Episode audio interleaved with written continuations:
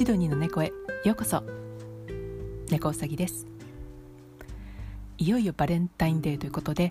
心をざわざわしている方も多いのかと思いますけどももうプランはお決まりですか？オーストラリアにもあのバレンタインデーはあるんですけども日本とは少し違うのでオーストラリアのバレンタインデーについてちょっとお話ししたいと思います。オーストラリアではあの一般的にパートナーにあのプレゼントをあげる日となってるんですけども主にやっぱりお花が多いみたいですね。直接渡す人も多いんですけどもパートナーに印象をつけたいなっていう時はオフィスにお花を贈るっていうのはどうでしょうか。こうするとあの特に大きいオフィスなんかでは目立つのでもらった側もまんざらではないという感じですね。帰りの電車とかバスでそれをトロフィーのように持って、まあ、いわゆるあのドヤという感じであの電車やバスに乗ってる人をよく見かけます。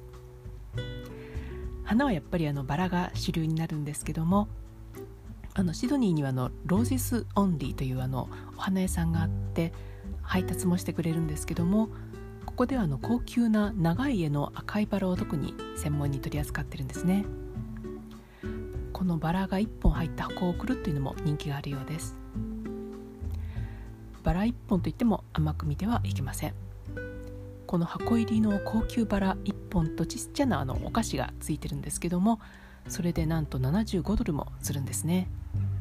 日本円にすると約6000円です。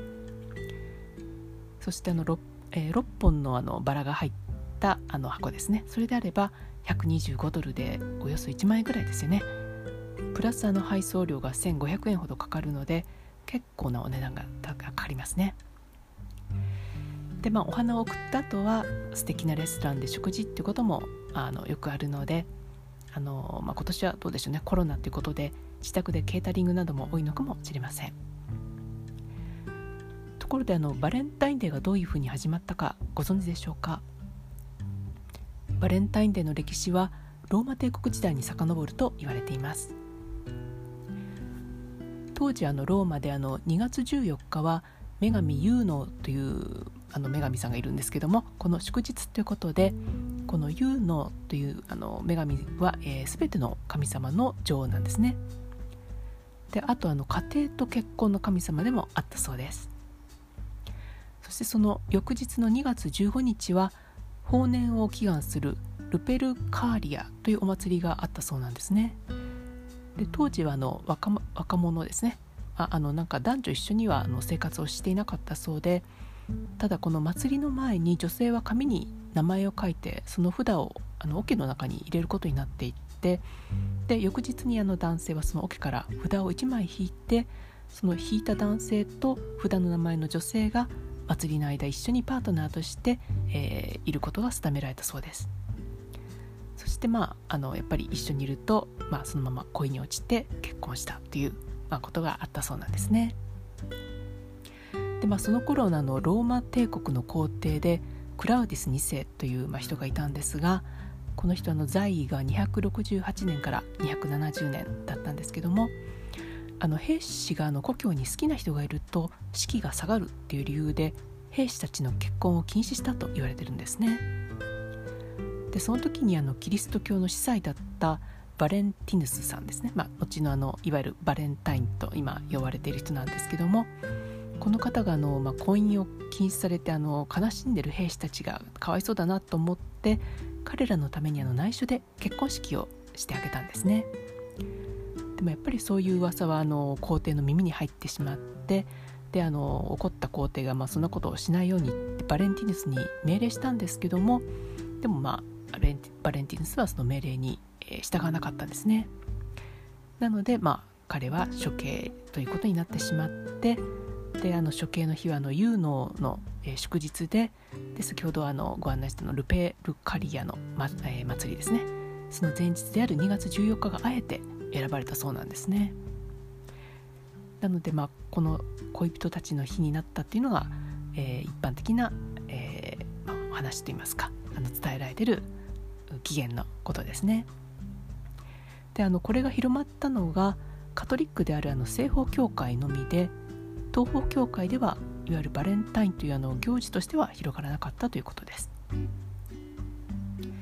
まあ、あの日本ではあの本命の人に高級チョコレートを送るっていうことで高級チョコレートといえば、まあ、ゴディバという感じかなと思うんですけども、まあ、この由来は知ってる人も多いと思うんですけども改めてご紹介するとあの両面に対してあの情け深い婦人がいてあのただその理不尽な夫がいたそうでその夫にいろいろ文句をつけられてで裸で馬に乗ってあの町をあの行きなさいというなんかそういったことを言われてしまうそうなんですね。で町の人はあのそれは夫人は気の毒だなってことで窓を閉めて家にこもったんですけども、まあ、ただ一人トムという男が盗み見をしたので以来ピーピングトムといえば覗き見をする人間というあの慣用句になったというものなんですねただこれはあのあくまでも創作ということで歴史的事実ではないようです。史実としてあの分かっているところとしてはこのあのゴディバさんはマーシア博レオフリックという方の奥さんだったそうなんですね。で、えー、レオフリックもゴディバも共に信仰熱心な方だったと言われています。1057年に夫のレオフリックと死別した後も未亡人としてあのノルマン征服も生き延びたそうなんですね。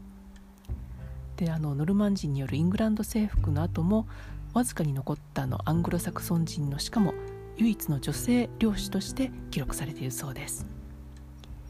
なのであのゴディバさんは大きな歴史的な転換点を目撃した人なのかもしれませんね、まあ、そういうことであの、まあ、日本ではもともとの意味よりもかなり商業目的目的があの入った日になってしまったようなんですけどもあのバレンタインデー以外にも日本ではいろんな、えー、面白い日があるそうなんですね。であのホワイトデーはあのすでにまあ有名ですけども私もあの調べるまで全く知らなかったんですけども皆さんは他のあのバレンタインに関連した日はご存知でしょうか？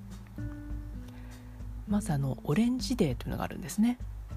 これあの柑橘類のあの生産農家さんが4月14日オレンジデーと呼んで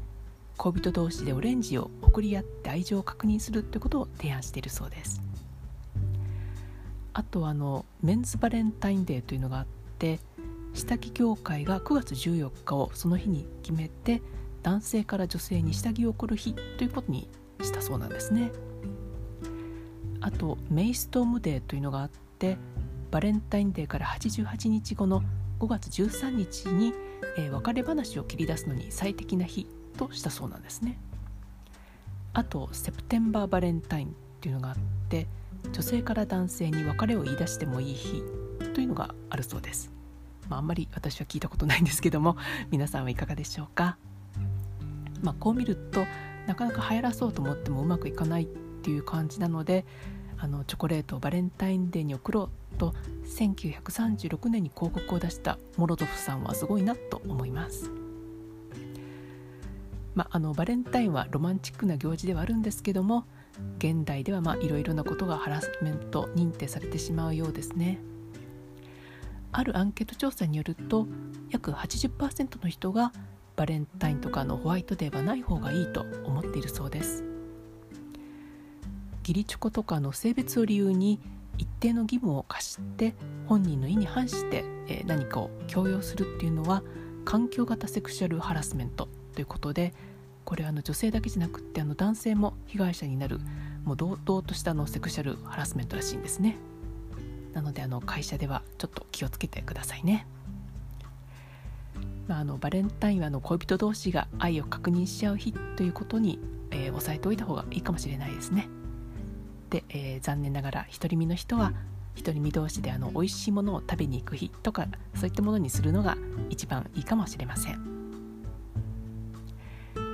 それでは今日はこの辺で。本日もお聴きいただきありがとうございました。猫うさぎでした。